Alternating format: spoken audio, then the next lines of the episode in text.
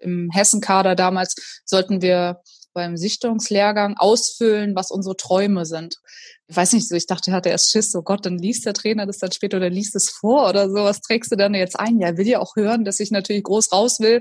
Weil ich sage, okay, schreibst du Olympia hin. Ne? Und ähm, irgendwie dieses ja, so manifestieren, dass du das auch wirklich auf ein Blatt Papier bringst. Und das war mein Ziel. Und äh, ich habe es dann zwar einige Jahre später in Anführungsstrichen erst geschafft, aber es war mein Ziel.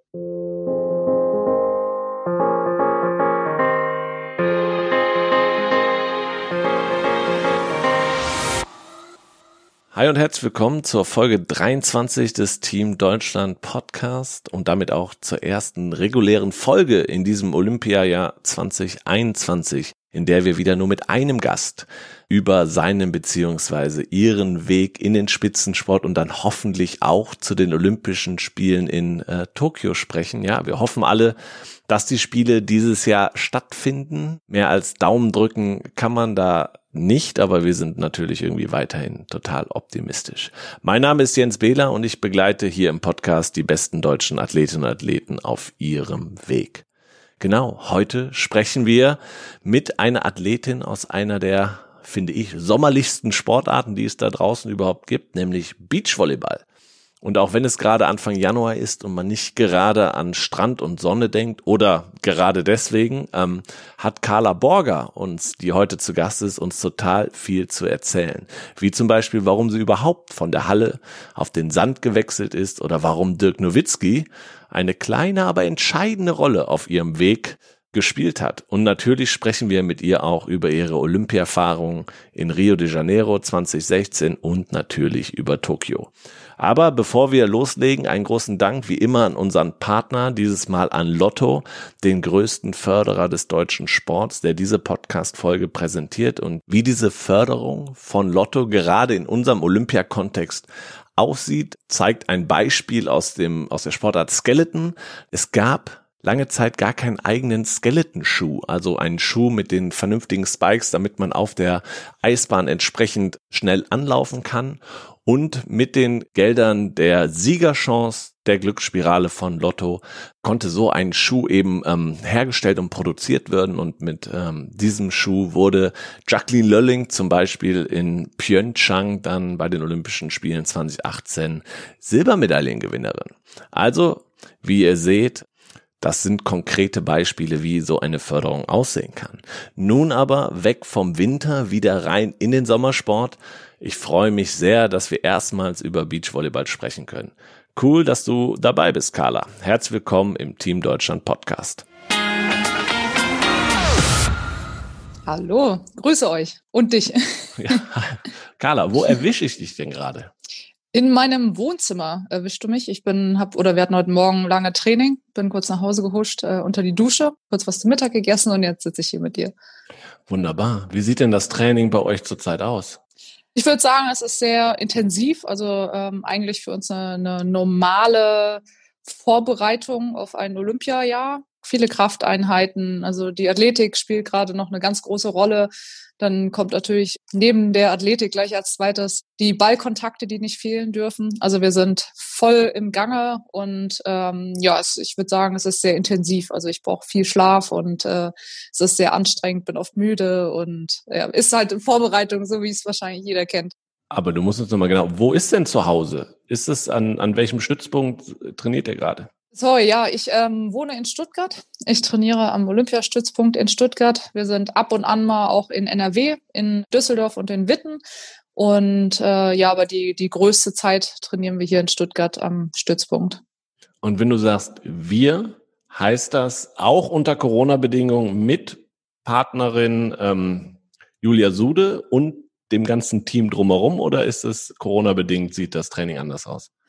Also es hat sich nicht wirklich für uns was geändert jetzt durch Corona. Also klar, es ist ähm, im Kraftraum dürfen nur 20 Leute rein.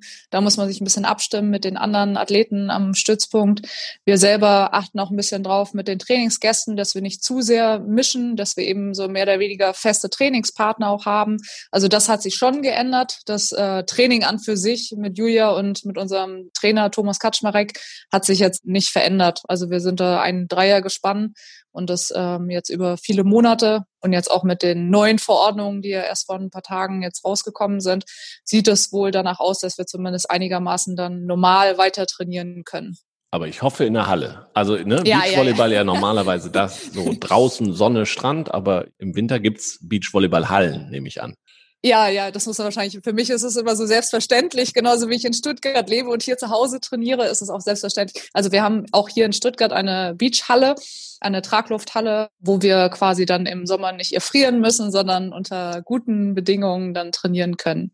Ist natürlich immer was anderes, weil Beachvolleyball findet draußen statt in der Natur bei Wind und Wetter und in der Halle ist es immer ein bisschen einfacher, weil man eben Orientierungspunkte hat ja, es kommt dem Beachvolleyball nah in der Halle, aber es ist einfach ein ganz anderes Gefühl, dann unter freiem Himmel, ohne Orientierungspunkte ähm, bei Wind und Wetter zu spielen, ist dann einfach ein ganz anderer, anderes Feeling. Mhm. Also deswegen, sobald es geht, geht ihr dann auch raus. Deshalb ist es für uns auch tatsächlich so wichtig. Wir sind ähm, jetzt doch im Dezember nochmal raus. Ähm, Richtung Fuerteventura waren wir nochmal ähm, elf, zwölf Tage und haben auch wirklich nach dem ersten Tag wieder gesagt, so es ist einfach ein anderer Sport, dieses äh, draußen und drin äh, drinnen trainieren.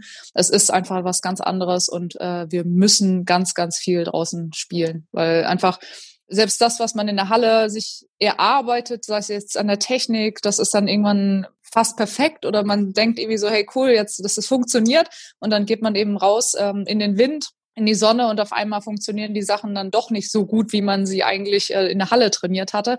Deshalb ist es eben ganz, ganz wichtig, regelmäßig oder zumindest so oft wie möglich eben draußen zu trainieren. Hat auch der Sand irgendeinen, gibt es Unterschiede im Sand, ähm, die einen Unterschied machen können? ganz groß. Also ich, werde mal ausgelacht oder ich glaube, viele ähm, haben das auch nicht auf dem Schirm. Also es gibt tatsächlich sehr groben Sand, sehr feinen Sand und dadurch verändert sich dann auch unser Spiel. Also wir reden dann immer von, es ist Sprungsand, wenn er eben sehr hart beispielsweise ist, wenn er irgendwo in der Stadt aufgeschüttet wird oder bei speziellen Turnieren, ähm, wo man eben nicht am Strand dann äh, spielt. Dann äh, Olympia ist sehr oft tief. Also mir wurde immer gesagt, so wenn du mal bei Olympia spielst, der Sand wird tief sein und wenn du denkst, er ist tief, dann wird er noch tiefer sein.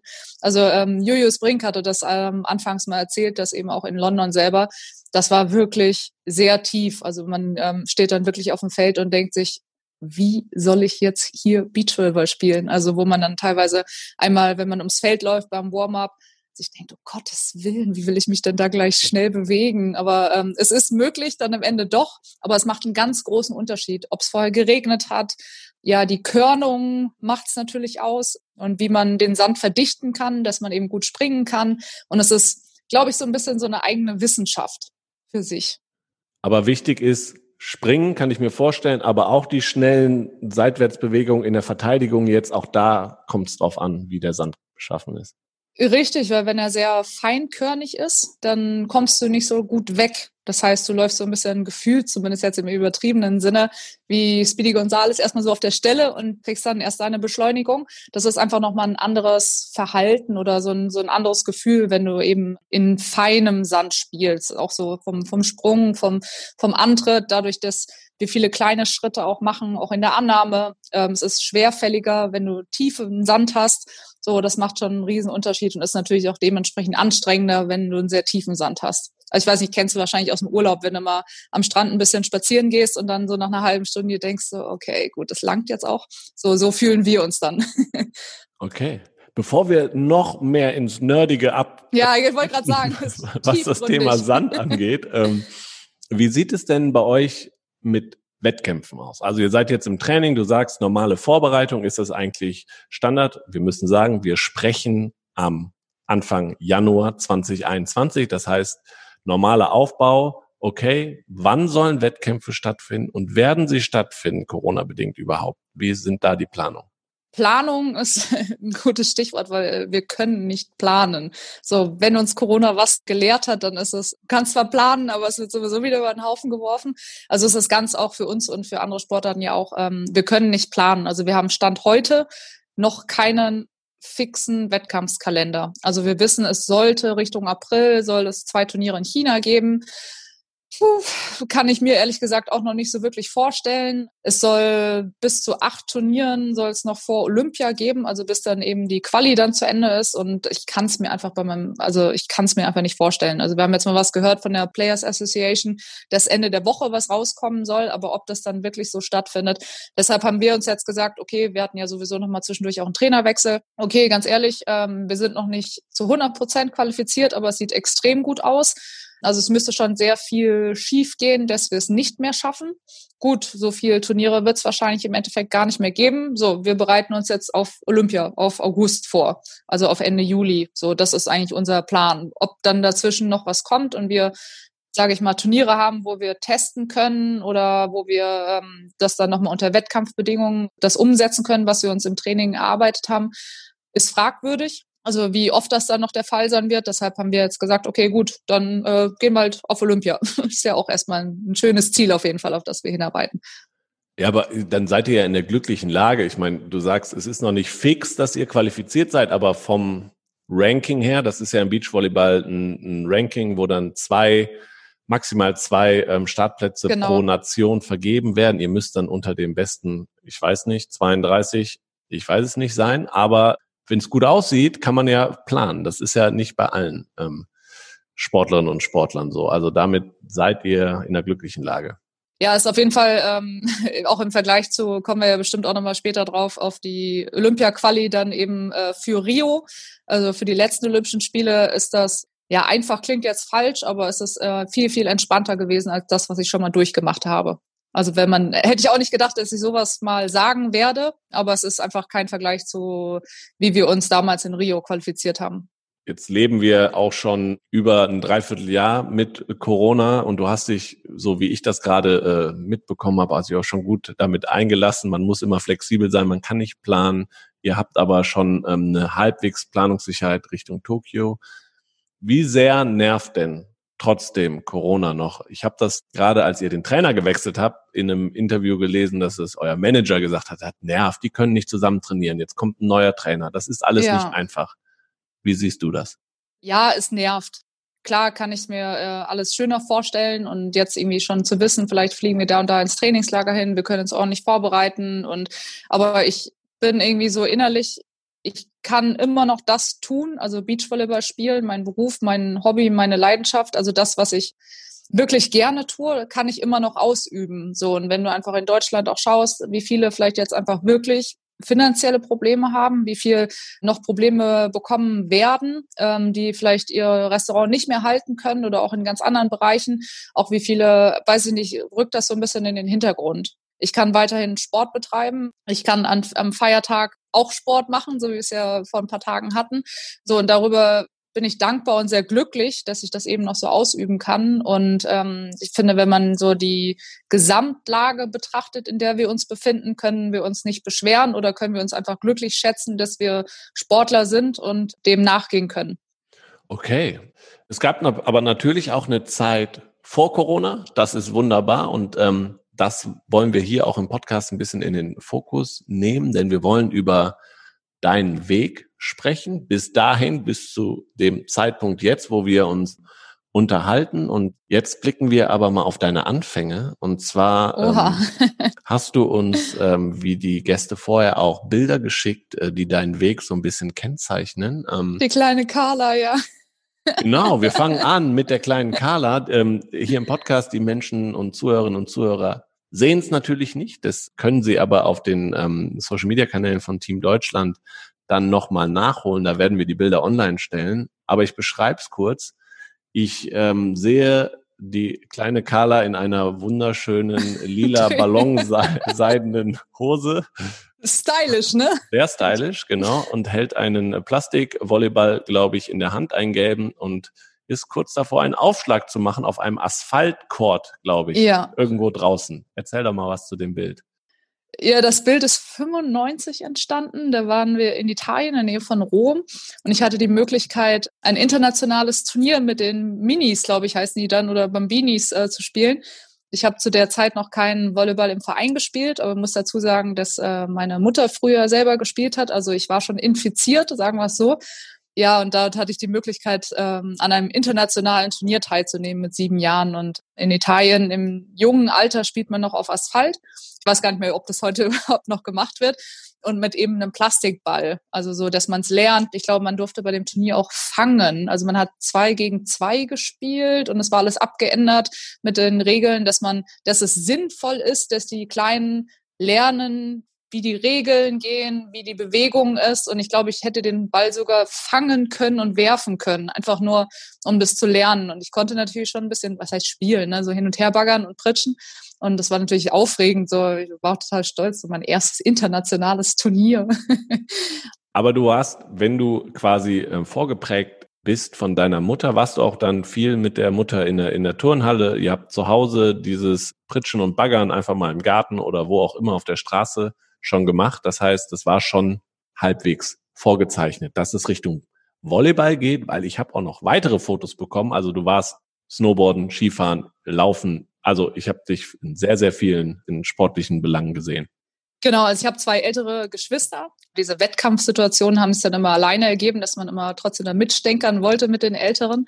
Und meine Mutter selber hat uns dreien auch gesagt, wir sollen keinen Volleyball spielen. Also sie hat uns das jetzt nicht verboten, aber sie hat schon immer gesagt oder auch versucht, ähm, uns eben in andere Sportarten zu stecken. Ich bin sehr lange geschwommen. Ähm, wir haben bei ganz vielen Stadtläufen auch mitgemacht, ähm, mit meinen Brüdern auch zusammen. Ich habe Tischtennis mal eine Zeit lang gespielt, zwei Jahre Leichtathletik gemacht, also alles Mögliche. Und äh, waren einmal im Jahr auch Skifahren. Also mit zwei Jahren haben sie mich auf Brettern gestellt und irgendwo mit so einer Leine hinten dran festgehalten. Also so, wir haben schon sehr viel Sport gemacht. Mein Vater selber ist auch Sportlehrer, hat auch Basketball gespielt und so äh, waren wir schon immer sehr aktiv. Waren viel im Garten, viel geklettert, so wie man es heute wahrscheinlich nicht mehr macht, aber wir waren ähm, sehr, sehr aktiv so. Das brauchtest du aber auch. Also du warst so eine, ich will auch als Kind schon, ich will mich bewegen, ich brauche Sport und ähm, das macht mir besonders viel Spaß. Im Gegensatz zur Schule vielleicht oder sowas. Das sowieso. Ich wollte halt auch immer besser sein als meine Brüder, was natürlich auch völlig absurd ist, weil sie einfach in einigen Sachen, sie waren ja, also mein mittlerer Bruder ist zwei Jahre älter und mein ältester vier. Also wir sind im Zwei-Jahres-Rhythmus geboren und naja, es ist unmöglich. In jüngeren Jahren seinen Brüdern so nacheifern zu wollen, ist echt schon fast absurd, aber ich wollte Ich hatte echt so einen Dickkopf, dass ich immer die Beste sein wollte. Ich wollte schneller als sie sein, kam dann aber trotzdem immer zurück und habe geweint und meine Mutter, okay, Carla, überleg doch mal, die sind älter, natürlich gewinnen die. So, und ich äh, wollte das halt irgendwie nie akzeptieren und das hat mich wahrscheinlich auch sehr geprägt diesen ähm, Biss zu haben, diesen Ehrgeiz, das wirklich alles bis zum Ende zu machen. Und das ähm, hat sich wahrscheinlich ja für meine Karriere auch äh, wirklich, hat mich das positiv begleitet. Hattest du denn da jetzt das eine Ziel, besser zu sein oder mitzuhalten mit deinen Brüdern, aber hattest du auch irgendwann den Zeitpunkt Ziele, okay, das macht mir so viel Spaß, gerade im Volleyball, da bleibe ich jetzt dabei und hast dir auch in jungen Jahren irgendwie dann schon Ziele gesteckt, wo es mal hingehen soll? Tatsächlich war Olympia, wir haben natürlich äh, selber auch viel geschaut im Fernsehen, so wenn die Olympischen Spiele stattgefunden haben, das war immer das A und O, dass wir geguckt haben in der Zeitung, wann was lief und irgendwie so, das, das war immer da. Und ich habe Volleyball ja immer spielen können, dadurch, dass wir bei den Turnieren von meiner äh, Mutter dabei waren. So, dann kannst du so ein bisschen hin und her daddeln und ähm, somit war irgendwie ja unser Weg. Letztendlich, wir sind alle drei beim Volleyball gelandet. Trotz Verbot. Trotz Verbot. Und äh, somit war unser Weg ja nicht klar, aber wir konnten es ja schon und dann macht es natürlich auch mehr Spaß. Und genau, und wenn du natürlich in, in etwas gut bist und schnell besser wirst, bleibst du auch dabei. So und so war es ja bei uns allen. Und das ähm, Volleyballspielen hat mir halt unglaublich viel Spaß bereitet. Ähm, war natürlich auch äh, erfolgreich, bin sehr schnell äh, auch aufgestiegen und somit gab es für mich auch gar keinen gar keinen äh, Grund, irgendwie die Sportart zu wechseln. Und ich habe ähm, im Hessenkader, ich habe Hallenvolleyball dann angefangen und im Hessenkader damals sollten wir beim Sichtungslehrgang ausfüllen, was unsere Träume sind oder war unsere Ziele. Irgendwie kam, ich weiß nicht, so ich dachte, er hatte erst Schiss, so Gott, dann liest der Trainer das dann später oder liest es vor oder so. Was trägst du dann jetzt ein? Ja, will ja auch hören, dass ich natürlich groß raus will, sonst äh, werde ich bestimmt nicht nominiert oder so. Und dann habe ich gesagt, okay, schreibst du Olympia hin. Ne? Und ähm, irgendwie dieses ja, so manifestieren, dass du das auch wirklich auf ein Blatt Papier bringst und dir sagst, so, ich will zu den Olympischen Spielen. Ich bin einmal mindestens bei den Olympischen Spielen dabei. Hat mich, glaube ich, schon geprägt, auch jetzt, wenn ich im Nachhinein drüber nachdenke. Ich habe es aufgeschrieben, das war mein Ziel und äh, ich habe es dann zwar einige Jahre später in Anführungsstrichen erst geschafft, aber es war mein Ziel. So, und das äh, habe ich schon einmal erreicht. Finde ich total spannend, äh, dass man das auch dieses Wichtige, dass man es aufschreibt. Frank Stäbler, der Ringer, hat hier im Podcast nämlich auch erzählt, dass er irgendwann diesen Zettel aufgeschrieben hat, dass er Weltmeister werden will oder den und den schlagen will. Den hat er irgendwann beim Aufräumen wiedergefunden. Ach, dachte, jo, richtig wichtig, dass ich mir das damals aufgeschrieben habe. So, ne? Ja, ja, Frankie ist ja eh äh, Weltmeister in dem in der Psyche. Nicht nur da, sondern auch so. Aber äh, Frankie ist da ja auch echt ein Meister. Hast du denn noch Erinnerungen so? Dein erster, dein erster Volleyballverein, hat er dich auch irgendwie geprägt? Haben die das so gut gemacht, dass du am Ball geblieben bist? Kannst dich noch an bestimmte Situationen erinnern? Soll ich es wirklich erzählen? wir, wir sind ja unter uns. Mein allererster Verein das war so, ähm, meine Mutter war tatsächlich meine Trainerin. Ähm, das war eine Damenmannschaft und meine Mutter hat mich natürlich auch gefördert. Ich kann es jetzt im Nachhinein nicht mehr ganz einschätzen, ob das äh, legitim war oder nicht. Sie hat mir sehr viele Spielanteile gegeben, woraufhin ähm, viele in der Mannschaft das sehr uncool fanden, das auch nicht in Ordnung fanden und äh, sie wurde dementsprechend dann auch gefeuert. Also sie haben, äh, ich habe das nicht mitbekommen, ich war noch viel zu jung, ich war da 12, 13 oder sowas in dem, in dem Dreh. Und, das, und du hast schon bei den, bei den Erwachsenen mitgespielt? Oder ich habe bei den Erwachsenen, ja. also ich habe sehr früh bei Erwachsenen mit trainiert und gespielt, was natürlich eine Persönlichkeit auch sehr prägt, weil man wirklich immer mit Erwachsenen umgeben ist. Ja, sie haben sie tatsächlich gefeuert oder entlassen oder ich weiß nicht, mit ihr gesprochen, dass sie sie nicht mehr als Trainerin haben wollen. Und ich gehe stark davon aus, dass es mit ein Grund oder nur der Grund war, dass ich eben in der Saison viele Spielanteile bekommen habe. Aber war es keine erfolgreiche Saison oder wie? Nee, ach, ich weiß gar nicht, das war ja irgendwie untere Liga irgendwas. Wir haben bestimmt ein paar Spiele gewonnen auch, aber es war jetzt kein, wir haben jetzt angefangen und dann da sind wir, haben wir die Meisterschaft irgendwie knapp verpasst. Also das nicht. Es ging einfach um Damenvolleyball, um ja. sich bewegen. Und da war halt eine junge Spielerin so wie ich und dann äh, ja, wurde meine Mutter rausgemobbt. Ja, Gottes Komm, Willen. Komm, kommen wir wieder was zu was positiv. Ja. Nächstes Bild. Ähm, wir machen einen kleinen Sprung äh, von ähm, 1995, 2005. Jugendnationalmannschaft in der Halle dann natürlich erstmal. Ähm, wir sehen dich in einer Annahmeposition, konzentriert auf den Ball, weißes Nationalmannschafts-T-Shirt. Wie schnell bist du da aufgestiegen in die Nationalmannschaft?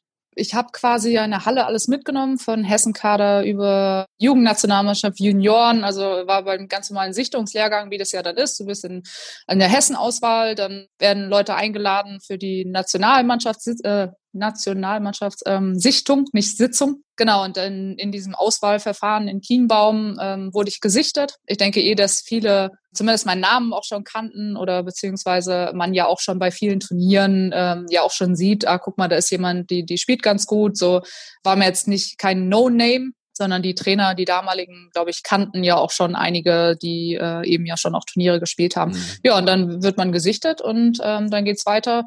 Ähm, dann wird man eingeladen, hat viele Lehrgänge und genau, und ich habe quasi so alles durchlebt in der Halle, von Ju Jugend zu Junioren bis äh, kurz vor äh, die Frauennationalmannschaft. Wie alt ist man dann da? Ich glaube, die Sichtung selber war mit 13, nee, mit 14 sowas. So, so in dem Dreh 14, 15, 16.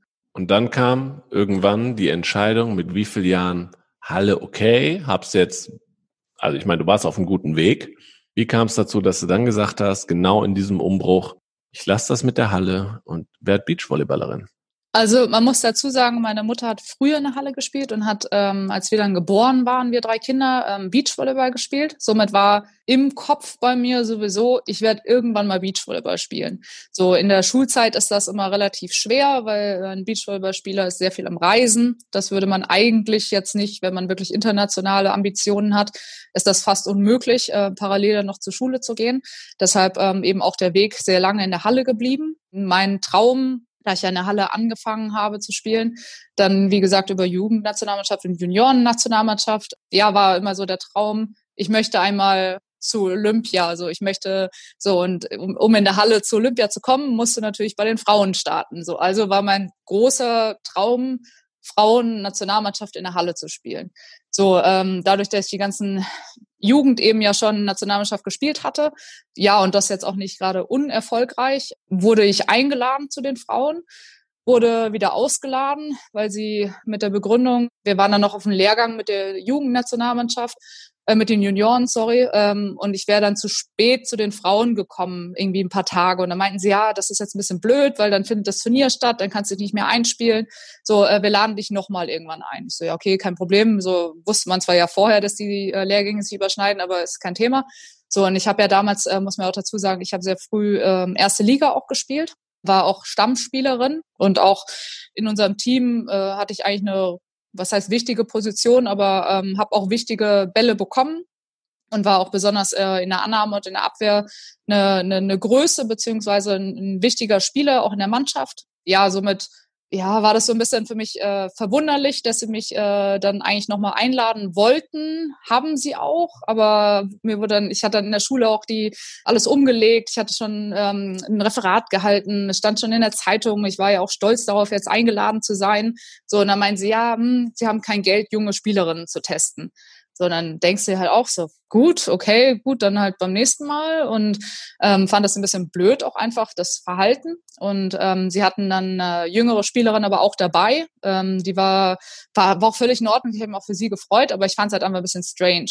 So, und mhm. dann kam irgendwann erneut eine Einladung. Und da dachte ich mir so, sag mal, nee, also ich mache jetzt mein Abitur und ganz ehrlich, mein Traum war es, Hallen-Nationalspielerin zu werden. Und ich werde äh, mehrfach ausgeladen, so also so damit, also so das das bin ich ich, also so Leute, ich spiele erste Liga und klar, ich muss lernen und ich bin noch am Anfang und so, aber das äh, möchte ich nicht, ich möchte zu Olympia und ich sehe jetzt gerade nicht irgendwie, dass ähm, auch die Frauen das gerade irgendwie schaffen könnten oder irgendwie so in die Richtung. Und dann hatte ich eben parallel, äh, muss man dazu sagen, eben das Angebot von Ilka Semmler, eine damalige Spielerin, die ja in London auch gespielt hat mit Katrin Holtwig Katrin war zu der Zeit verletzt, also hatte Ilka mich gefragt, ob ich nicht Lust habe, ähm, mal zwei Turniere mit ihr zu spielen. So, und dann war das für mich halt eine super Entschädigung. Ähm, habe den Nationalmannschaftslehrgang in der Halle abgesagt. Damals noch per Brief, wo dann ankreuzt, nein, ja, vielleicht.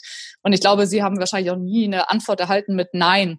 So, ich habe halt Nein angekreuzt, krieg dann einen Anruf vom Verband du hast Nein angekreuzt, wir wollten jetzt nochmal nachhaken. Und ich so, ja, ganz ehrlich, äh, und habe ihnen das wirklich dann mit 18 Jahren auch gesagt, so ganz ehrlich, ich möchte zu Olympia und ihr habt mich mehrfach eingeladen und äh, ich habe da jetzt einfach keine Lust mehr drauf. So, ähm, ich spiele jetzt Beachvolleyball. So, das war meine Antwort. Ja, und dann äh, fing an dann mit Ilka gespielt, äh, ein paar Punkte schon bekommen, was mir natürlich auch wieder geholfen hat, dann mit meiner Partnerin Britta Büte, mit der ich die Saison bestritten hatte, eben direkt auch in der, im Hauptfeld zu, zu starten. Ja, und so fing das eigentlich quasi an, dass ich dann gesagt habe, okay, ganz ehrlich, ich spiele jetzt Beachvolleyball. ich habe jetzt mein Abi und kann reisen, habe Zeit und los geht's. Und das war dann auch der klare Cut irgendwann. Genau, das war der klare Cut. Also ich habe äh, in der zweiten Liga in Villingen dann noch gespielt, ähm, noch ein bisschen was nebenher dann auch verdient, hab denen geholfen, ähm, dass sie von der Regionalliga in die zweite Liga aufgestiegen sind und auch noch in der zweiten Liga ausgeholfen. So, das war aber eher so Hobby neben, nebenher, also wo ich dann unter der Woche normal Beachvolleyball trainiert habe und am Wochenende mal ein Spiel gemacht habe. So, aber das war eigentlich der Cut, so ich bin jetzt professionelle Beachvolleyballspielerin. Und dann wurde es ja auch ähm, erfolgreich, sehr erfolgreich mit Britta Büte zusammen. Nächstes Foto zeigt euch nämlich auf dem Siegerpodest bei der Weltmeisterschaft 2013. Genau. Vize-Weltmeisterinnen geworden. Ja, das war ein unglaubliches Turnier. Britta und ich äh, sind sehr eng zusammengewachsen. Wir sind sehr gut befreundet, hatten wirklich von Jahr zu Jahr ähm, uns verbessert, haben mehr Sponsoren bekommen, haben, sind erfolgreicher geworden, haben unser Team aufgebaut um uns rum und so. Und der Prozess war sehr schön. Genau, und dann konnten wir uns eben 2013 mit dem Vize-Weltmeister, oh, es war so knapp, es war dieses Spiel. Wir hatten sogar zwei Matchbälle, haben, fragen wir nicht, acht abgewehrt. Normalerweise geht das Spiel bis 15 im dritten Satz.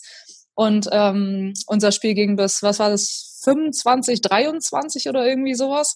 Also es war wirklich ein Krimi und wir hätten es sogar fast geschafft, noch Weltmeister zu werden und überhaupt da vorne zu landen. Das war gigantisch. So auch ganz viele hatten vorher eben in der Presse oder sich die ganzen Experten geäußert, ja, sie trauen uns so einen neunten Platz zu. Und ich war so wütend, dass sie das gesagt haben. Nicht, dass ich ihm geglaubt habe, dass wir das gewinnen können, aber so, ich so ganz ehrlich, so, ich will da nicht Neunter werden. Ich fahre dahin, um da zu gewinnen.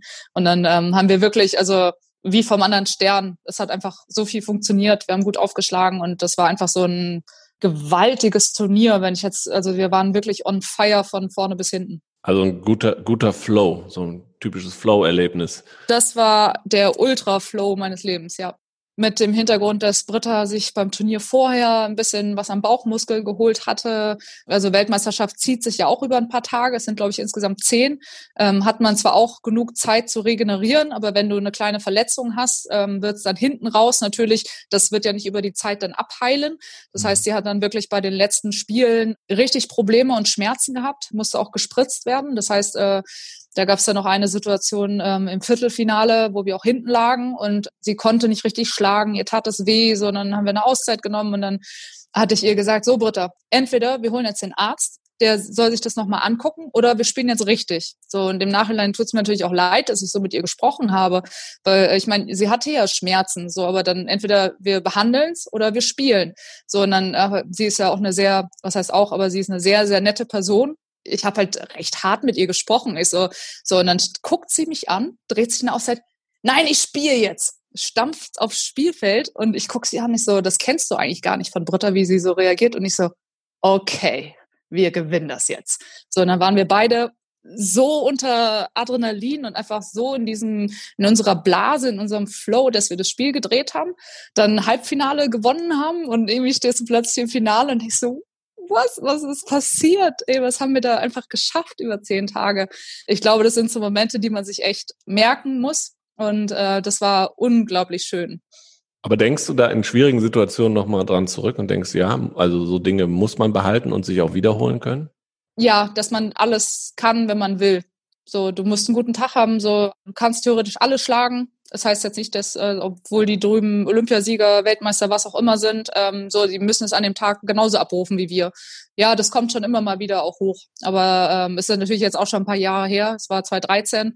Man erinnert sich jetzt äh, nicht mehr an, ans kleinste Detail, aber schon an sehr viele und auch so ringsrum, so emotional. Wir waren, hatten auch ein bisschen Beef mit unserem Trainer, das vielleicht das auch noch so ein bisschen begünstigt hatte, dass wir so so eine aggressiveren Stimmung waren und irgendwie so ein bisschen so die die Geschichte, ich glaube so das macht's ja wahrscheinlich auch aus zur Erfolge, äh, mhm. so die gar nicht dann da oben zu stehen, das ähm, die Medaille hochzuhalten, sondern was passiert ist, um dahin zu kommen und das ist ja nie aufsteigend, das ist ja ständig ähm, und die meisten Erfolge sind ja auch entstanden nicht einfach so, ach ich gewinne jetzt mal, sondern die sind aus Verletzungen, aus Rückschlägen, aus was auch immer entstanden. So und das sind ja die, das macht's ja auch bei Olympia aus. So nicht die Geschichte. Also teilweise auch sind die Geschichten ja auch mit spannender, ähm, wie man da hingekommen ist oder dann was dann vor Ort passiert ist oder mit Verletzungen, mit weiß der Geier. Also so das, das ist ja dieses Schöne, diese diese Sportgeschichten dahinter. Die weiß, die kennt man natürlich als Sportler, ne? Und deswegen reden wir ja auch über den Weg, weil der Zuschauer sieht nachher oh, auf, dem, auf dem Treppchen wunderbar, sah jetzt, sagen wir mal, im Finale ganz locker und leicht aus, aber der Weg dahin, der ist halt äh, geprägt von äh, ganz anderen Momenten und ähm, Situationen. Jetzt hast du gerade gesagt, du hast Britta damals äh, relativ forsch gefragt, was jetzt Phase ist. Es tut mir immer noch leid, Britta, es tut mir immer noch so leid, aber ich glaube, sie hat mir verziehen. Und du hast dem Verband damals relativ forsch gesagt, dass du jetzt Beachvolleyball spielst. Ähm, bist du, wenn man jetzt so eine Zweierkombination im Beachvolleyball sieht, eher die Forschere, die dann auch mal äh, Klartext und Tacheles redet? Braucht man das? Ja, meistens ist ja so die Mischung aus dem Team, dass einer vielleicht ein bisschen lauter ist, der andere ein bisschen leiser, wie, wenn man das so sagen kann, so dann ähm, braucht man schon eine, so eine bestimmte Chemie. Und da bist du die Forschere. Ist, bin ich wahrscheinlich die auch emotionalere, ja. okay. Wir haben gerade über den Weg gesprochen und auf dem Weg passieren Rückschläge. Da kommen wir zum nächsten Bild. Und zwar ähm, sehen wir dich im Krankenbett im Krankenhaus. Du hebst zwar den Daumen, aber dein Lächeln ist relativ gequält, wenn ich das so sagen darf. Ähm, das war 2015 und es war eine Bandscheiben-OP, richtig? Genau, das war 2015, also circa ein Jahr vor den Olympischen Spielen.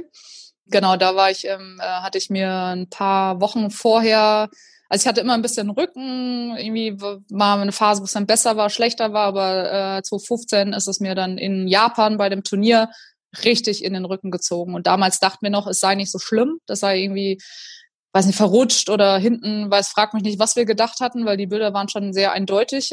Aber also ich kam um eine OP nicht drum rum. Das war auch für mich eine Erlösung. Also ich war am Ende, ich hatte wirklich, ich hatte zwei Wochen einfach dauerhaft Schmerzen. So, ich konnte weder liegen noch sitzen, noch, ich glaube, das Beste war auf dem Bauch liegen. Ich erinnere mich noch bei meinem Vater zu Hause. Ich lag einfach auf dem Bauch. Ich lag einfach zwei Wochen lang auf dem Bauch und habe geweint, weil ich einfach Schmerzen hatte. Und wir wollten es mit ähm, Spritzen noch schauen, ob die Bandscheibe dann von alleine mit, der, mit dem Druck wieder reinrutscht.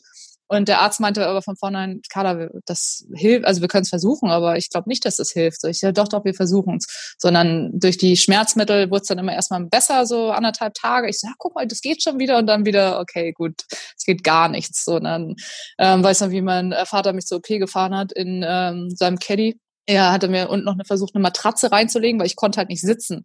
So, ich habe halt gelegen und das kannst du dir vorstellen, ich bin hinten so rumgesprungen, weil es war jetzt kein Krankentransport. So, und ich hatte einfach nur Schmerzen, dass ich dann einfach heilfroh war, diese OP zu haben und wirklich direkt nach der OP auch aufstehen zu können und zumindest halbwegs normal leben.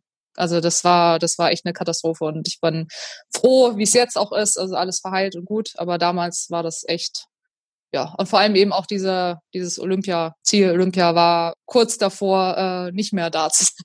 Ich wollte gerade sagen, ne? also 2015, ähm, ein Jahr vor den Spielen, so eine Entscheidung. Noch nicht qualifiziert auch, ja.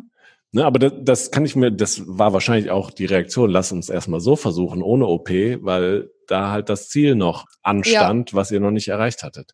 Ja, also wir waren auf guten Wege, muss man sagen. Hätten wir, glaube ich, so weitergespielt, hätte okay, hätte wenn, aber, aber wir waren zumindest bis dato auf einem guten Weg. Und äh, unser Qualifikationszeitraum geht ja über zwei Jahre. Also war ja eigentlich noch Zeit. So, dann rechnest du schon, okay, OP bedeutet sechs Wochen. Und wir waren im Endeffekt dann auch so, okay, ganz ehrlich, es muss sein, also machen wir es und dann werden wir sehen. Das war natürlich für Britta wahrscheinlich auch keine einfache Zeit, die ja auch den Traum hatte und ähm, dann ja erstmal so weiter trainiert hat und geguckt hat, aber ja auch nicht wusste, schafft sie es, schafft sie es nicht. Der Vorteil war, dass wir beide wussten, dass wenn ich komme und es körperlich hinbekomme, ich nicht so viele Wiederholungszahlen brauche. So, das heißt, ich ähm, wusste auch, dass wenn ich körperlich mein, zumindest da stehen kann, dass ich es dann hinbekomme. So, und mein, unser Ziel war es, Carla aufs Feld zu stellen, dass sie nicht auseinanderfällt. So, und ähm, ja, so hat sich das dann natürlich dann auch entwickelt. Also dann nach der OP wirklich von Montag bis Samstag einfach sechs, sieben Stunden Reha gemacht, geackert ohne Ende und ähm, um eben zu stehen. Also nicht um an dem Maximum zu sein, wie man es ja auch vor Olympia kennt. Man trainiert darauf hin, man stemmt Gewicht oder so, sondern ich wollte stehen. So und da ging nicht viel mit Gewichten und sonst. Ähm, aber das war auf jeden Fall erstmal unser Ziel. Und jetzt gibt's da noch eine nette kleine Geschichte äh, nebenher, weil auch da haben wir einen Screenshot noch bekommen von deinem Twitter-Account und da ist dir jemand ganz Besonderes äh, gefolgt und hat dich, glaube ich, auch motiviert, weiterzumachen. Ja, ich, ich bin mir nicht sicher, ob ich die Geschichte schon irgendwo mal erzählt habe. Ich glaube aber noch, ich habe sie wirklich keinem erzählt. Man muss dazu sagen, dass mein Stiefbruder Johannes Herber eben ja auch in der Basketball-Nationalmannschaft gespielt hat. Also er hat mit Dirk Nowitzki zusammen auch im Team gespielt. Also ich kenne Dirk nicht persönlich. Ich habe natürlich von ihm auch schon viel gehört, gelesen ja sowieso. Und ich denke, jeder Sportler hat irgendwie mit Dirk, hat ihn irgendwo schon mal spielen sehen oder ihn verfolgt ich meine, nach der OP, ich war sechs Wochen lang, da, da war das, glaube ich, sechs, vier, ich darf mich gar nicht bewegen. Also ich rede jetzt von, ich durfte nur nicht mal abspülen, kochen, weil du dich ja auch ein Stück nach vorne lehnen musst. Also ich durfte eigentlich nur liegen. Mhm. So, du kannst gerade irgendwo laufen, so ein bisschen spazieren, aber du sollst eigentlich viel liegen und am besten so wenig wie möglich machen, dass es halt verheilen kann. So und dann, was machst du so? Vor allem, ich bin ja auch jemand, ich brauche Bewegung, um gut zu schlafen und du liegst halt einfach nur rum. So, und ich war Gott sei Dank bei meiner Familie zu Hause.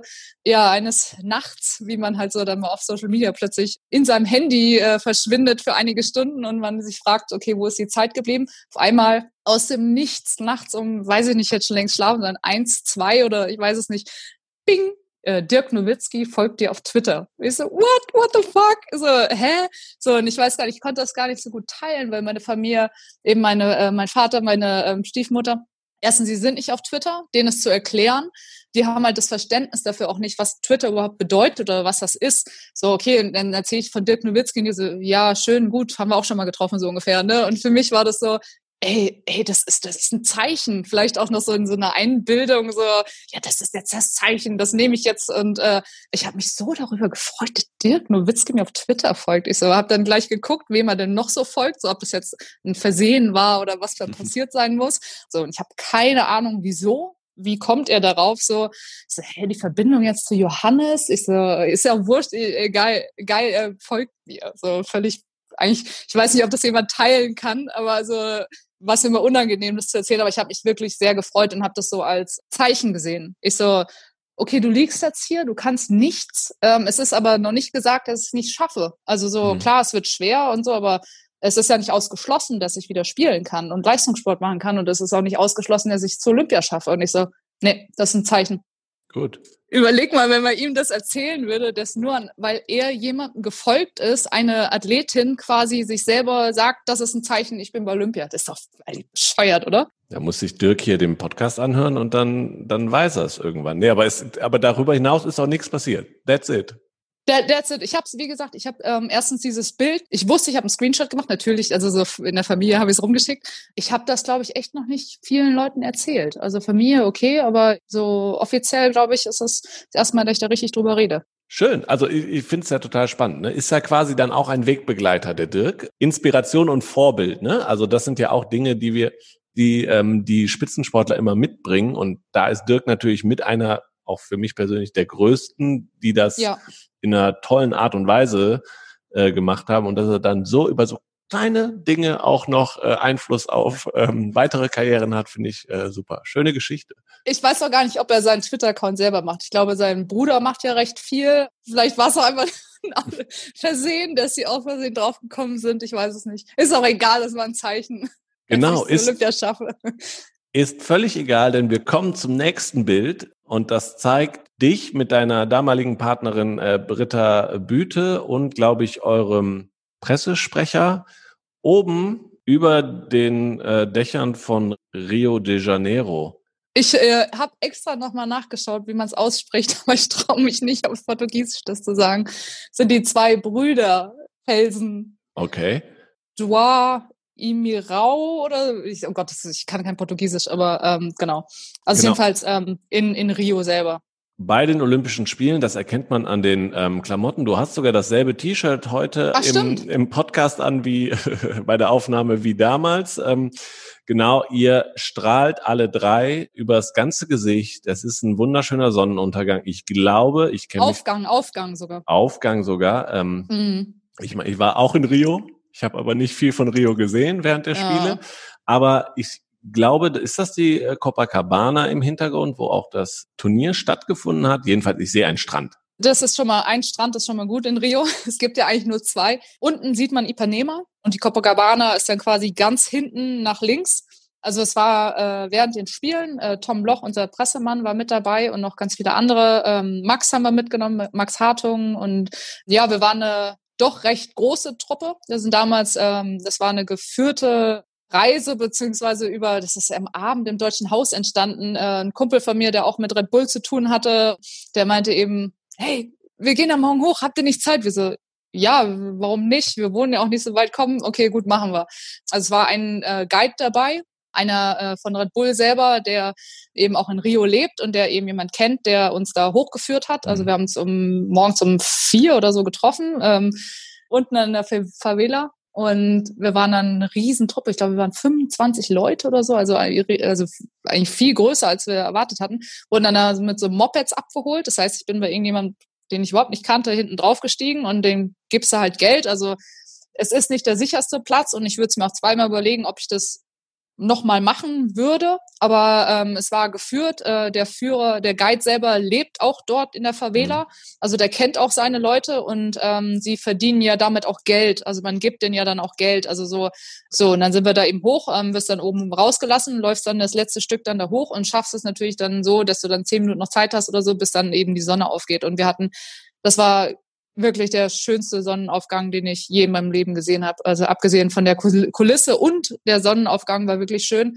Auch dieses Feeling, du bist bei Olympia, du hast es irgendwie geschafft. Dann irgendwie, äh, Tom ist auch ein Freund von uns, also Tom Bloch und irgendwie so das zusammen auch zu erleben, das war irgendwie einzigartig. Und ich bin super happy, das gemacht zu haben. Wir haben danach ein bisschen Stress bekommen, finde ich aber eigentlich unberechtigt, aber darauf gehe ich jetzt mal nicht ein. Ich weiß, ich glaube, Max hatte es auch, Max Hartung hat das auch schon mal erzählt gehabt. Ja, das war wirklich äh, einzigartig. War das denn vor eurem Wettkampf oder nachher? Das, da, da, danach, danach, danach. Da war alles gelaufen. Also vorher hätte ich es auch nicht gemacht. Also es gab ja eh so ein bisschen, also wir waren ja schon oft auch in Brasilien, also wir wissen schon, mhm. wie man sich da verhalten sollte so hat wahrscheinlich jedes Land irgendwie seine Geschichten. Äh, wir hatten im deutschen Haus ja oder die deutschen Athleten gab es ja auch ein paar, das heißt Vorfälle, die vielleicht sich nicht so gut auskannten und es ein bisschen übertrieben hatten. Ich will nicht ins Detail gehen, aber so, ich glaube, da passiert. war die Wanderung passiert, genau. Äh, so, da war die Wanderung, glaube ich, noch das äh, geringere Übel. Und auch der BKA-Mann meinte danach, ja, also klar, es, er wird privat das jetzt auch machen. Er wird es natürlich offiziell uns nicht empfehlen, das zu machen. Aber äh, wenn ihr da eine geführte Tour hattet, liebe Grüße an ihn nochmal, falls wir uns in, äh, in Japan dann sehen, war, war das schon in Ordnung. Genau, aber jetzt war das natürlich die Erfüllung deines Traums. Jetzt der Moment da oben beim Sonnenaufgang sicherlich wunderschön. Du hast gerade beschrieben, dass es auch toll ist, das als Team zu erleben. Ne? Auch das ist äh, eine Lisa Unruh hat das hier bei uns die Bogenschützin auch im Podcast erzählt, dass sie das unbedingt. Sie sind jetzt als Team qualifiziert für Tokio. Das wird noch mal ganz anders als alleine damals in Rio das ganze Thema nachher auch eine Medaille zu feiern und nicht als Team, ja. sondern alleine. Dass das bestimmt schön ist. Aber erzähl noch mal ein bisschen, jetzt hast du dein Ziel Olympia erreicht. Die Quali, hast du gerade schon gesagt, war auch ein Husarenritt. Also es war, stand auf Messerschneide und dann ist man da, man sitzt im Flugzeug nach Rio. Wie hast du dich gefühlt? Müde. Man muss da noch mal kurz einhaken, weil äh, unsere Olympia-Quali ging ja wirklich bis kurz vorher. Also wir hatten das Ticket dann quasi erst ein paar Wochen vorher sicher. Also wir haben wirklich bis zum, durch meine Verletzung haben wirklich alle Grand Slams, diesmal, die man damals ja noch spielen konnte beim Beachvolleyball, ja, waren noch wichtig und es gab nicht mehr viele, dann 2016. Und äh, somit hat sich beim letzten Turnier bei uns erst entschieden.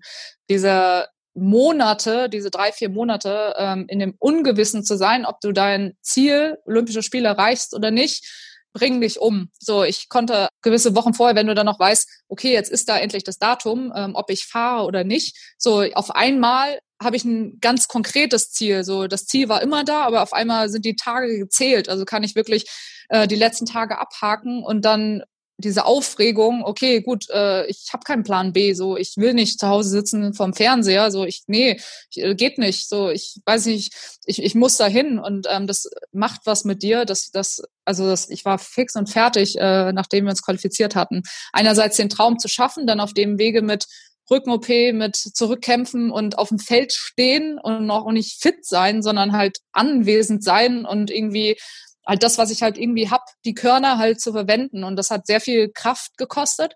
Und ähm, ich glaube, ich wollte mir das auch nie eingestehen. Klar, du ist automatisch, dass da ein bisschen was abfällt, aber du selber willst es nicht zulassen. Du sagst, okay, du hast das Ticket, du fliegst jetzt dahin, du sitzt im Flieger, aber so, es geht weiter. So, wir, das ist nicht das Ende. So, wir qualifizieren uns nicht, nicht, also wir wollen nicht nur dort sein, wir wollen auch gut spielen. Und wir haben eigentlich schon eine solide Saison gespielt. Britta ging es wahrscheinlich auch ähnlich. Es war einfach nervend aufreibend, sich überhaupt zu qualifizieren. Und es war auch, wir hatten keine Vorbereitung vorher. Also wir konnten uns nicht kraftmäßig nicht auf diesen Höhepunkt vorbereiten, sondern für uns hieß es, okay, alles, was man noch kann, stecken wir rein und dann fliegen wir und schauen und machen. Ja, das macht dann im Endeffekt wieder fast nicht traurig, aber so irgendwie schade, weil du bist zwar da, du bist körperlich anwesend, du versuchst es, aber es ist halt einfach enorm schwer und hat nicht so funktioniert, wie wir es uns eigentlich vorgestellt hatten. Also wir sind Neunter geworden, was jetzt ist okay, Top Ten, so, aber ähm, ist natürlich nicht das, was wir uns erhofft hatten. Wir sind halt vorher schon auch äh, oft eigentlich durchschnittlich Fünfter geworden, auch mal Richtung Halbfinale. So, das wäre so das Mindeste gewesen. So ein fünfter, äh, neunter Platz ist gut. Äh, wir waren da, wir haben Olympia miterlebt und es war aufregend. Ähm, es war aber die Kraftkörner, die wir vorher gelassen haben, das ist einfach wirklich too much gewesen, auch für den Kopf. Aber das ist auch total spannend, weil das viele erzählen in ihren Geschichten, wenn sie das erste Mal zu den Olympischen Spielen kommen. Das, zum einen ist es sehr viel Eindruck auf einmal, so dass man sich da gar nicht so aufs Sportliche konzentrieren kann. Oder halt auch die Geschichten, bis kurz vor Schluss Gas geben, dass überhaupt die Quali ist. Und dann sagt man ja immer, dabei sein ist alles, ja, das ist schön und gut. Aber wenn ich dann da bin, will ich ja natürlich auch jetzt auf dem Höhepunkt dann nochmal auch mein Bestes geben, egal was bei rauskommt. Und wenn das nicht funktioniert, das ist natürlich irgendwie ein Zwiespalt, der schwierig ist. Ergo wollen die meisten halt nochmal zu Olympischen Spielen. Und auch ja. das steht ja jetzt hoffentlich dieses Jahr an. Was nimmst du denn mit aus den Erfahrungen aus Rio dann hoffentlich zu den Spielen nach Tokio? Äh, definitiv mehr Gelassenheit. Also so, wir haben in Rio selber hatte ich äh, Spiele, wo wir ja, das ging so schnell. Also es ging alles so schnell vorbei und irgendwie so, man konnte, es waren zwar auch gute Sachen dabei, die, die ich aufs Parkett gelegt habe, aber nicht annähernd das, was ich kann. Und das fand ich irgendwie so schade. So, es waren viele knappe Entscheidungen. Wir lagen sogar auch in einigen Sätzen vorne und haben es dann aber nicht nach Hause gefahren. So, und das ist halt einfach dann schade gewesen. So, und ich nehme halt so ein bisschen mit, das vielleicht einfach ein bisschen mehr zu genießen, ein bisschen lockerer zu sein, vielleicht nicht so verkrampft, sondern einfach, dass man, ähm, dass ich eher genieße, einfach nochmal da zu sein, die Möglichkeit und die Chance zu haben, einfach dort volleyballerisch besser zu dazustehen als vielleicht 2016. Jetzt werden es aber sicherlich unter Corona-Bedingungen ähm, andere Spiele. Wie sehr trübt das für dich auch das Ganze? Ich meine, gerade Beachvolleyball lebt von vollen Stadien, Party, gute Atmosphäre. Nachher sind da wenige bis gar keine Zuschauer. Roboter. Wir haben schon, ich habe mit äh, Max mich mehr darüber unterhalten gehabt. Max Hartung, der ist wahrscheinlich, also wenn es ein Land hinbekommt, dann Japan. Und wir haben uns das schon so ausgemalt, dass im Olympischen Dorf wahrscheinlich überall so Roboter rumfahren und du, du hast, nee, du kriegst am Eingang deinen eigenen Roboter der dir dann äh, den Weg zeigt, so dass du auch keinem anderen irgendwie äh, mit Abstand äh, an den anderen vorbeilaufen kannst. Dem sagst du, sitzt auf dem Zimmer und sagst, hey, ich hätte gern das äh, vegane Essen da hinten oder die Pizza von da und dann fährt der Roboter los und äh, bringt dir deine Wäsche, dein Essen, so, so stellen wir uns das vor. Es werden andere Spiele, das ist klar. So natürlich unglaublich schade, wenn das Stadion nicht voll ist. So, das äh, lebt davon und das, äh, darauf würde ich mich sehr freuen. Aber jetzt kommt das Aber es ist trotzdem immer noch Olympia. So, und ähm, wir kennen das ja inzwischen auch mit der Beachliga oder mit anderen Events eben, dass das jetzt online alles stattfindet. So, gut, dann sitzen die Zuschauer halt zu Hause. So, dann sitzen sie halt im Stream. Ist zwar was anderes, aber wir kennen es ja jetzt auch ein bisschen und es ist, ist und bleibt trotzdem irgendwie Olympia. Und du hast Rio schon mal miterlebt, was jetzt auch besondere Spiele waren. Es sind nicht deine ersten und letzten Spiele quasi nur die eine Chance, sondern du hast das alles ja. schon mal erlebt, kannst vielleicht da mit einer gewissen anderen Einstellung reingehen. Wie sieht das bei deiner Partnerin aus? Die halt, ähm, jetzt spielst du mit Julia Sude zusammen, die war noch nicht bei Olympischen Spielen. Erzählst du ihr da ab und zu mal was von? wie es war. Ja, ich denke auch in Interviews oder auch so ähm, hat sie schon viel von mir erzählt bekommen, wie es auch war oder wie es ist. Ähm, da hat sie schon einiges mitbekommen. Für sie ist es natürlich eine, eine Riesenchance. Sie hat, sie spielt ja auch schon unglaublich lange jetzt Beachvolleyball und äh, für sie wären das jetzt die die ersten Spiele. Was ist einerseits für mich irgendwie finde ich es auch schade, dass sie es vielleicht nicht in normal mitbekommt, mhm. aber es ist ja auch nicht ausgeschlossen, dass sie ja vielleicht auf äh, 2024 ja noch äh, weitergeht oder weiterspielen wird. Im Endeffekt haben wir uns halt auch gesagt, so es ist Olympia, also äh, wir haben es trotzdem geschafft, also es wird sich nichts ändern und wer weiß, wenn äh, dann in Paris in Anführungsstrichen alles wieder normal ist, ja, hatten wir die Spiele, die anders waren, die dann ist es auch wieder cool, weil weil es was war, was es noch nie vorher so gab. So ähm, vielleicht sind wir später in der Geschichte die, die die unnormalsten Spiele hatten überhaupt. Ja. Jetzt eine Sache noch zu dem Foto über de Rio de Janeiro. Ihr seid ja als Beachvolleyballerin sehr, sehr viel unterwegs. Ist das Fluch oder Segen? Wie gefällt dir das Leben als Beachvolleyballerin immer auf Reisen und immer an sehr schönen Orten? Jetzt ist die Frage, kriegt ihr von diesen schönen Orten was mit? Also ich habe in Rio, wie gesagt, ähm, das Deutsche Haus, den Keller erlebt und äh, nicht viel mehr, den Cocovado mal aus dem Taxi mir angeguckt, ja. aber das war's. Was kriegt ihr mit und macht das Leben als Beachvolleyballerin Spaß? Also da viele Turniere immer an den gleichen Spots auch stattfinden, hat man dann die Möglichkeit, in dem einen Jahr hat man dann ein bisschen Zeit, dann guckt man sich das an, im nächsten Jahr das. In Rio war ich, keine Ahnung, inzwischen auch sechsmal. Es bleibt immer etwas Zeit minimal was anzuschauen. So natürlich, wenn du es halt einerseits Fluch, wenn du früh aus dem Turnier raus bist, so weil du gern weiterspielen würdest. Andererseits hast du dann ein, zwei Tage mehr eben noch was zu sehen. Also man versucht schon, oder wir versuchen dann auch, ja, so ein bisschen was von der Kultur mitzubekommen, vielleicht mal essen zu gehen oder je nachdem, wo man sich dann, in welchem Land man sich befindet. Ja, so ein bisschen das Bewusstsein auch zu schaffen, dass es was Besonderes ist und eben das äh, mitzuerleben.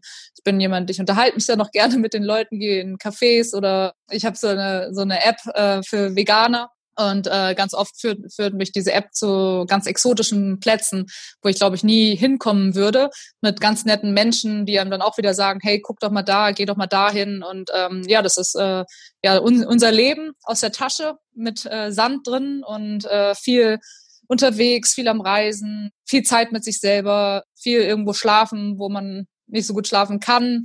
Aber es macht sehr viel Spaß. Ich habe es natürlich jetzt auch genossen, muss ich auch dazu sagen, in Corona-Zeit eben viel zu Hause zu sein, die Tasche mal im Schrank stehen zu lassen und nicht packen zu müssen. Das war auch sehr schön, so mal reinzuschnuppern, wie das vielleicht irgendwann mal werden kann, äh, wenn man nicht gestresst irgendwie sein muss, weil man morgen wieder losfliegt und man an irgendwas denken möchte, dass man auch wirklich alles eingepackt hat. Ich würde die Zeit sehr vermissen, eben diese tollen Orte zu sehen und auch regelmäßig. Man kennt in vielen Städten auch Leute, auch bekannte Freunde, die man hat, die man dann immer wieder besuchen kann. Das ist irgendwie auch sehr schön, muss ich sagen. So irgendwie in jeder gefühlten Großstadt irgendjemand zu kennen. Äh, das macht es irgendwie ja auch aus. Also wenn ich nochmal einen Sport wählen würde, wäre es tatsächlich Beachvolleyball. Genau. Was auch Spaß macht, sind Erfolge. Deswegen kommen wir zum letzten Foto äh, auf deinem äh, Weg. Und zwar Deutsche Meisterschaften 2019. Ähm, du bist mit Julia Sude Deutsche Meisterin geworden. Für mich die Frage, erstmal klar, wie, wie war das, äh, mit einer neuen Partnerin äh, da auch den weiß, ersten äh, größeren Erfolg zu feiern? Und wie findet man eigentlich irgendwann eine neue Partnerin? Also nicht so wie bei Tinder, also so schnell geht's nicht, aber man kennt sich ja inzwischen in der Szene und man muss dazu sagen, dass ich Julia kenne. Ihr Vater hat ja selber früher gespielt. Ihr Vater hat zu der Zeit gespielt, als meine Mutter auch gespielt hat. Somit äh, kenne ich Julia seit sehr klein, wahrscheinlich seit, also wirklich klein. Und wir haben in Timnow, äh, wo ja jedes Jahr unsere deutsche Meisterschaften stattfinden, haben wir auf den Nebencourts damals äh, sogar auch schon zusammen trainiert. Das, äh, auch unsere Brüder kennen sich, wir haben auch zusammen gespielt und Julia und ich haben auch schon zusammen trainiert und haben das auch schon ernst genommen. Und da äh, hatte man früher schon gesagt, ja, stell dir mal vor, die spielen irgendwann mal zusammen. So, und jetzt spielen sie auf einmal zusammen. Und das ist natürlich irgendwie auch nochmal die Geschichte dahinter, dass wir es äh, gute Chancen haben, eben zu den Spielen zu kommen. Das ist natürlich irgendwie so, so krass, wenn du überlegst, dass du als Kind schon mal zusammen so, so rumgesponnen hast und zusammen trainiert hast und auf einmal stehst du da und kannst es zusammen spielen, weil du es geschafft hast.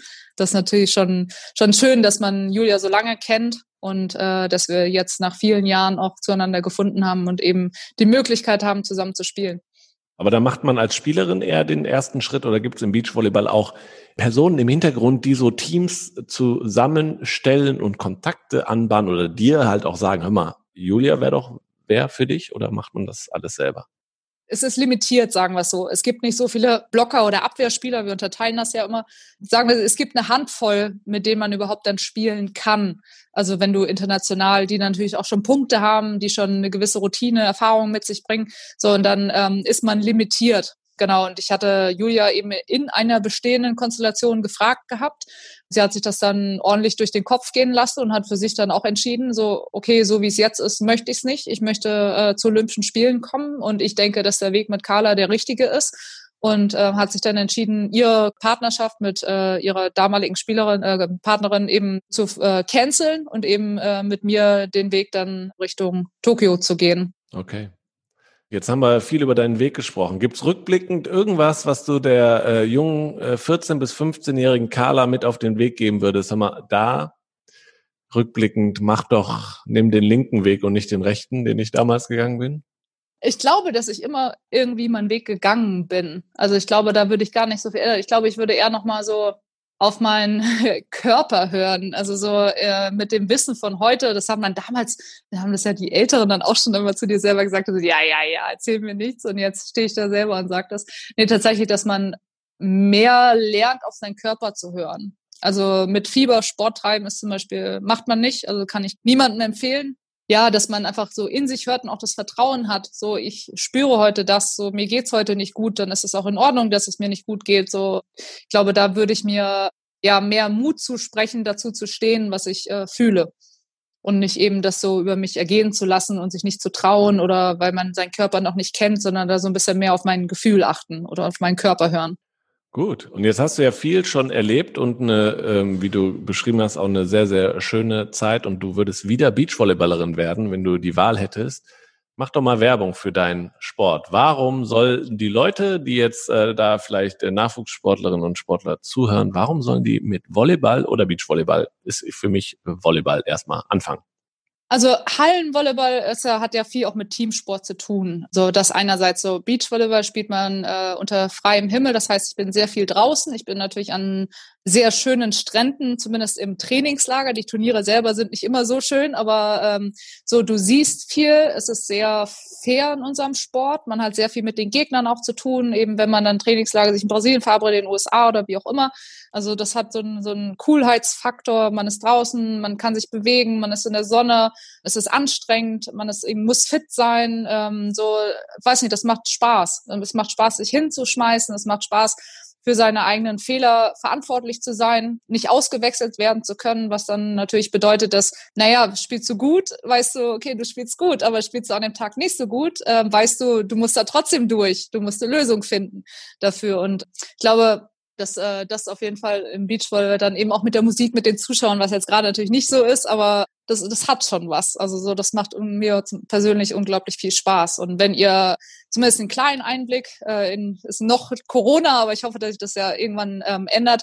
Eben auf unserem YouTube-Kanal ähm, haben wir zwischen zwei Folgen hochgeladen und werden da Richtung Olympia auch noch mehr hochladen, wo man so einen Einblick bekommt, wie wir zum, zum Beispiel auch trainieren oder auch viele Interviews, äh, wie wir die Zeit erlebt haben, was in den letzten ja, Monaten vorgefallen ist und so, ist ganz interessant. Also wenn ihr da äh, auf Borgasude geht bei YouTube, könnt ihr auf jeden Fall ein bisschen den, den Hintergrund bei uns schauen. Super. Werden wir ja auch in den Show Notes zu dieser Podcast-Folge als Link hinterlegen. Jetzt sieht man ja immer nur dann die zwei Sportlerinnen oder Sportler beim Beachvolleyball auf dem Feld. Aber je professioneller es wird, je größer wird auch das Team drumherum. Du hast gerade schon ein bisschen was erzählt. Trainerwechsel. Okay, Trainer kann ich mir noch vorstellen als Sport äh, dass äh, jedes Team auch einen Trainer hat. Äh, aber ihr habt noch mehr. Physios, Psychologen. Ähm, wie wichtig ist so ein Team hinterm Team? Ja, es ist ein Stück weit deine Familie, dein, dein Ort, wo du dich wohlfühlst, wo du dich austauschen kannst, die dich wieder runterbringen oder eben auch dich kennen oder wissen, wie sie mit deinem Körper umzugehen haben. Das ist schon wichtig, aber man darf auch nicht vergessen, so du stehst am Ende da draußen. Also du musst da alleine durch. So, da kann dir dann keiner mehr helfen. Die können dir zumindest das Team drumherum kann dich vorbereiten, so, aber auf der Bühne stehst dann du alleine. Und im Beachvolleyball ist das ja auch so, dass wir eben Coaching ist nicht erlaubt während des Spiels. Das heißt, du stehst auf dieser Bühne mit deiner Partnerin alleine und musst da durch. Interessant. Jetzt noch kurz ein paar persönliche Dinge, auch wenn du sagst, du stehst alleine auf der, auf der Bühne, heißt auch, du musst quasi auch viel an dir, an dir selber arbeiten oder du weißt, also du kriegst nicht immer alles vorgegeben von, äh, von Trainern etc. Du weißt, wo du hin willst. Das haben wir hier im Gespräch schon äh, rausgehört, dass du weißt, wie dein Weg funktioniert. Jetzt habe ich über Instagram viel gesehen, dass du dich vegan ernährst. Ist das auch ein Thema, was du sagst, das, ist, das mache ich, weil ich davon überzeugt bin oder ist es auch, hat es auch einen sportlichen Hintergrund? Beides. Ich meine, gesund ernähren ist ja schon mal als Sportler nicht ganz so verkehrt. Korrekt. Sollte, ist korrekt.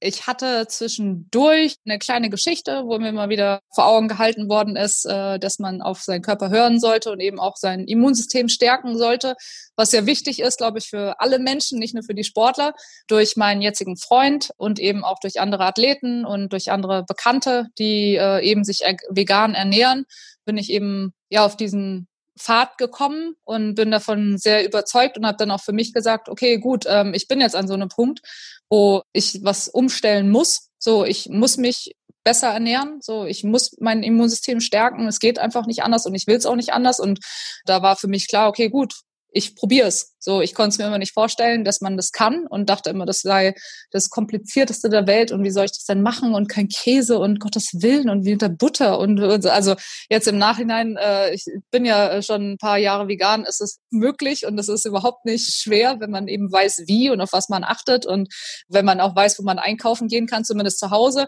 ist es nicht schwer. So und ich merke einfach, habe so einen Benefit davon egal mit wem ich mich auch unterhalte, die Sportler, die sich vegan ernähren, sie fühlen sich besser. Also es sind nicht nur die Sportler, sondern eben auch Nicht-Sportler, dass man sich besser fühlt. Allein dieses Gefühl zu haben, ähm, gibt mir unheimlich viel. So, ich bin sehr schnell regeneriert. Ich war jetzt auch seit Ewigkeiten nicht mehr krank. Also ich hatte immer mal so eine Erkältung oder so, war, weiß nicht, ein paar Tage, wo ich einfach wirklich raus war.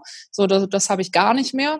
Das ist halt spannend, weil du dich einfach mit deinem Körper, mit deine Ernährung, was du da, ich lese mir auch Sachen durch, wo ich denke, hä, wieso isst man sowas? Also wieso kann man sowas überhaupt herstellen? Das ist doch ein Verbrechen. So und kann das jetzt im Nachhinein, wenn man sich einfach mal damit beschäftigt und dann muss man sich gar nicht tiefgründig mit beschäftigen, einfach kann ich nicht mehr nachvollziehen, dass äh, manche Lebensmittel hergestellt werden. Ich bin sehr tierlieb, also ich mag Katzen und Hunde und wenn ich mir vorstelle, naja, man, also so jetzt, äh, ich könnte auch kein Fleisch mehr essen. So, ich bin wirklich inzwischen so, dass ich auch sage, aus ethischen Gründen, so, ich bin Tierliebhaber und genauso, klar, ich habe jetzt kein Schwein zu Hause und keine Kuh.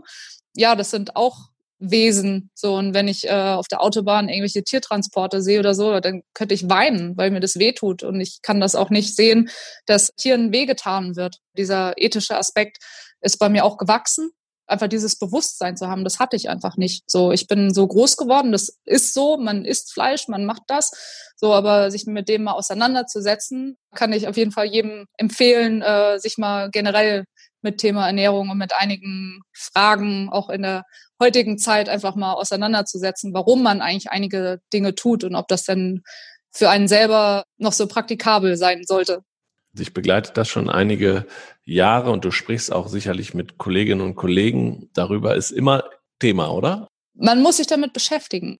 Ich finde es immer so, ich muss immer schon schmunzeln, wenn du, ich habe jetzt letztens auch wieder einen Athleten gehört auf Social Media, der sich auch vegan jetzt seit längerem ernährt und der eben auch genau das wieder bestätigt hat, der eben sagt, er fühlt sich agiler, er ist irgendwie lebendiger oder er fühlt sich einfach besser so und ich finde so das sage ich ja auch und dann denke ich mir so okay er kann es ja nicht von mir haben weil er nicht weiß was ich dazu sage so. Und wenn du dann mal so die Leute durchgehst irgendwie sie berichten ähnliche Sachen und dann ist es irgendwie so spannend so. Das legst du den ja nicht in den Mund. Du sagst ja nicht ich, der lebt vegan also sag jetzt äh, du fühlst dich gut sondern es ist ja wirklich so. Und ich glaube dass man es an vielen Leistungssportlern eben auch erkennt die eben ähm, sich vegan ernähren dass sie äh, sich besser fühlen und dass sie, sie das nicht einfach so sagen, sondern dass sie das auch wirklich äh, machen. Sonst würden sie es ja auch nicht machen, wenn sie nicht denken würden, dass ihnen das gut tut.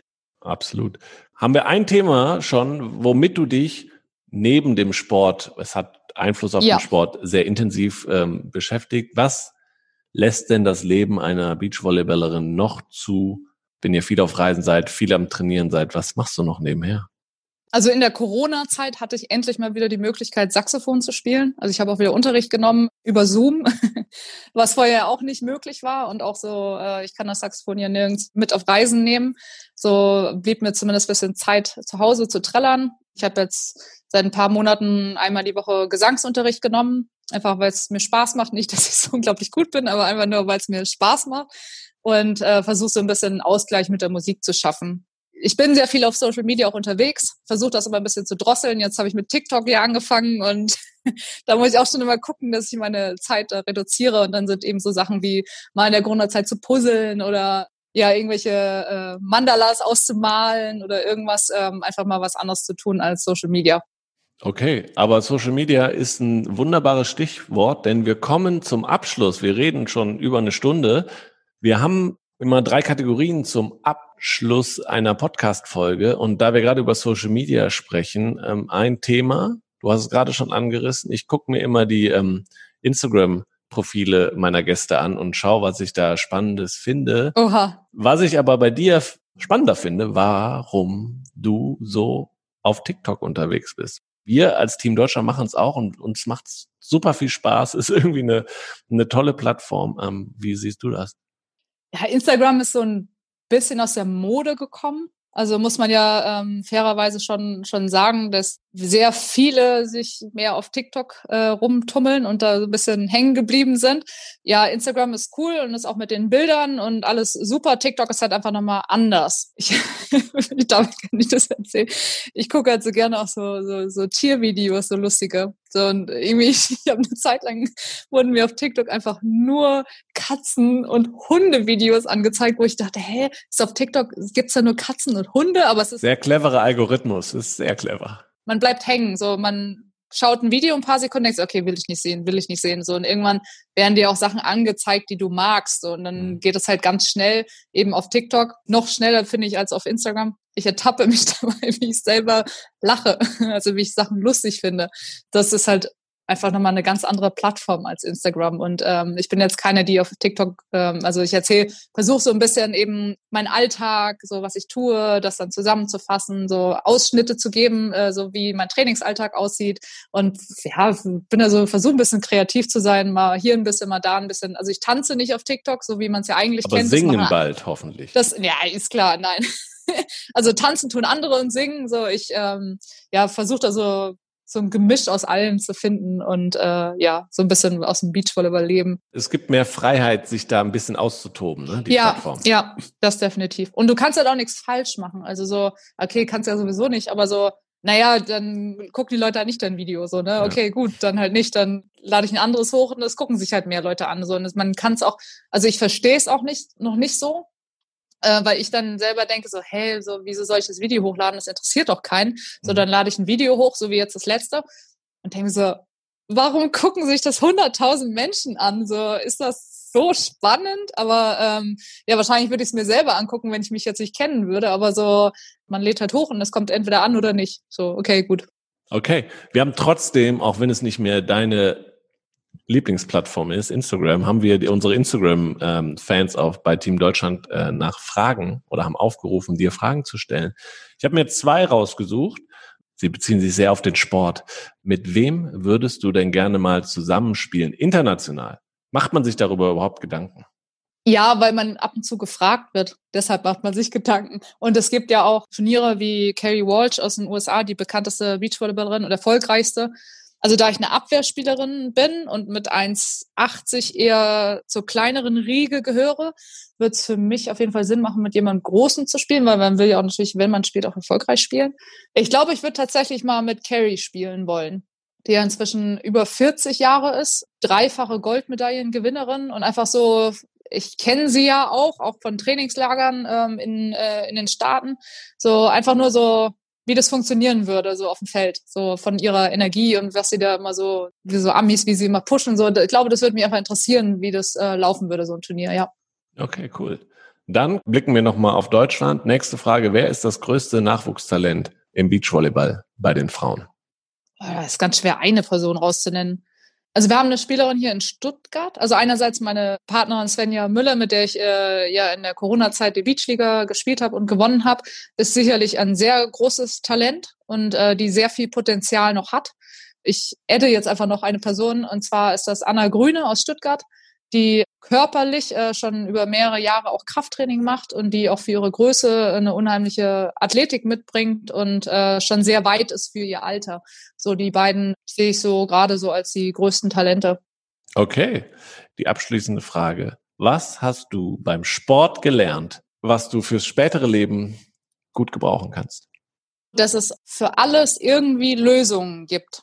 Also das klingt sehr simpel, aber dass man, wenn Sachen, keine Ahnung, selbst im Alltag mal nicht funktionieren, man einfach den Kopf nicht in den Sand steckt, sondern dass es für alles, egal wie, es kann ja auch sein, dass die Lösung jetzt nicht die ist, die ich mir vorgestellt hatte, aber dass es zumindest eine Lösung gibt und das beruhigt einen innerlich wieder irgendwie so, weil selbst wenn was Schlimmeres passiert oder irgendwas anderes, man hat viele Gedanken, also auch im Sport selber, aber auch im Alltag, die ja natürlich ja allen Menschen irgendwie äh, ja die Gedanken ein bisschen folgen, so dass man so sein eigener Türsteher von seinen Gedanken ist, dass man manche einfach wieder vergessen kann und dass man dieses Bewusstsein schafft, so beispielsweise gestern keine Ahnung, es ist alles schief gegangen. Ich habe mir wehgetan, ich habe äh, mit einem Maßband mich geschnitten, zweimal denken, hey, ich habe doch das eben schon zugemacht und schneid mich schon wieder oder bin mit meiner Schulter gegen die Tür gelaufen so oder habe mein Schernau-Auto in der, in der Tiefgarage stehen und ähm, habe keinen Empfang, weil ich in der Tiefgarage bin und der Motor, den musste dann erst über die App entsperren und in dem Moment kam natürlich meine Nachbarin und wollte aus der Tiefgarage und ich dann mittendrin und kam, hatte keinen Zugriff aufs Auto. So, da kannst du irgendwie, dachte ich gestern so, ich war müde und da ich so, ja, ernsthaft, ey, was ist das eigentlich für ein scheiß Tag? So, und das, weiß nicht, so, denn eben diese Gedanken, die du hast, so, meine Güte, was ist denn eigentlich heute los? So, dass man eben das dann, deine Gedanken dann dahin lenkt, okay, lustig, was ist das eigentlich für ein Tag? So, was soll denn alles noch passieren? Und dann, ich weiß gar nicht, was dann noch passiert ist äh, gestern. Also nichts Großartiges, aber wo ich dann auch nur gesagt habe, irgendwie so, okay, gut, das sind jetzt, egal, das ist heute so und irgendwie konnte ich dann darüber mehr schmunzeln. Und ich glaube, das trifft es ganz gut, dass man so der Türsteher seiner eigenen Gedanken sein kann. Wunderbar. Vielen Dank für das Gespräch, Carla. Sehr gerne, Jens. Es ist eine Rekordfolge geworden, sicherlich, oh, weil wir sehr, sehr lang oh. gesprochen haben, aber das war ein sehr, sehr interessantes Gespräch. Vielen, vielen Dank. Und ich hoffe natürlich sehr, dass wir uns in Tokio unter welchen Umständen auch immer im Keller in, sehen. Im Keller, in einem anderen Raum, auf dem Dach, ist mir egal. Ist egal, Hauptsache wir, in Japan. Hauptsache in Tokio, in Japan, dass wir uns da wiedersehen, wiederhören und ähm, wir ja ein weiteres Kapitel deines Weges da äh, besprechen können. Vielen Dank, dass du dabei warst. Sehr, sehr gerne. Hat mir sehr viel Spaß gemacht und ich hoffe euch da draußen auch. Alles klar. Vielen, vielen Dank. Bis dahin. Ciao. Mach's gut, Jens. Ciao, ciao. Ja, danke Carla und natürlich auch danke an alle Zuhörerinnen und Zuhörer da draußen, dass ihr wieder am Start wart. Das war unsere zweite Folge im Jahr 2021. Ähm, wir hoffen, wir werden noch einige haben natürlich bis zu den Olympischen Spielen in Tokio. Ich meine, das ist ja das Gute an der Verschiebung, dass wir jetzt mit mehreren Athletinnen und Athleten auf ihrem Weg sprechen können. Sonst würden wir uns jetzt vielleicht schon komplett auf den Winter und die Olympischen Winterspiele in Peking 2022 konzentrieren. Es bleibt und gilt natürlich auch weiter, folgt den Athletinnen und Athleten auf ihrem Weg, folgt Carla auf ihren Social Media Kanälen, da ganz besonders, darüber haben wir gerade auch gesprochen. Folgt ihr auf TikTok, da lebt sie sich gerade am meisten aus, wie sie erzählt hat, aber natürlich eben auch auf Instagram. Folgt aber auch dem Team Deutschland auf den Social Media Kanälen, auch da TikTok, Instagram, YouTube, Facebook, Twitter, wo auch immer ihr wollt.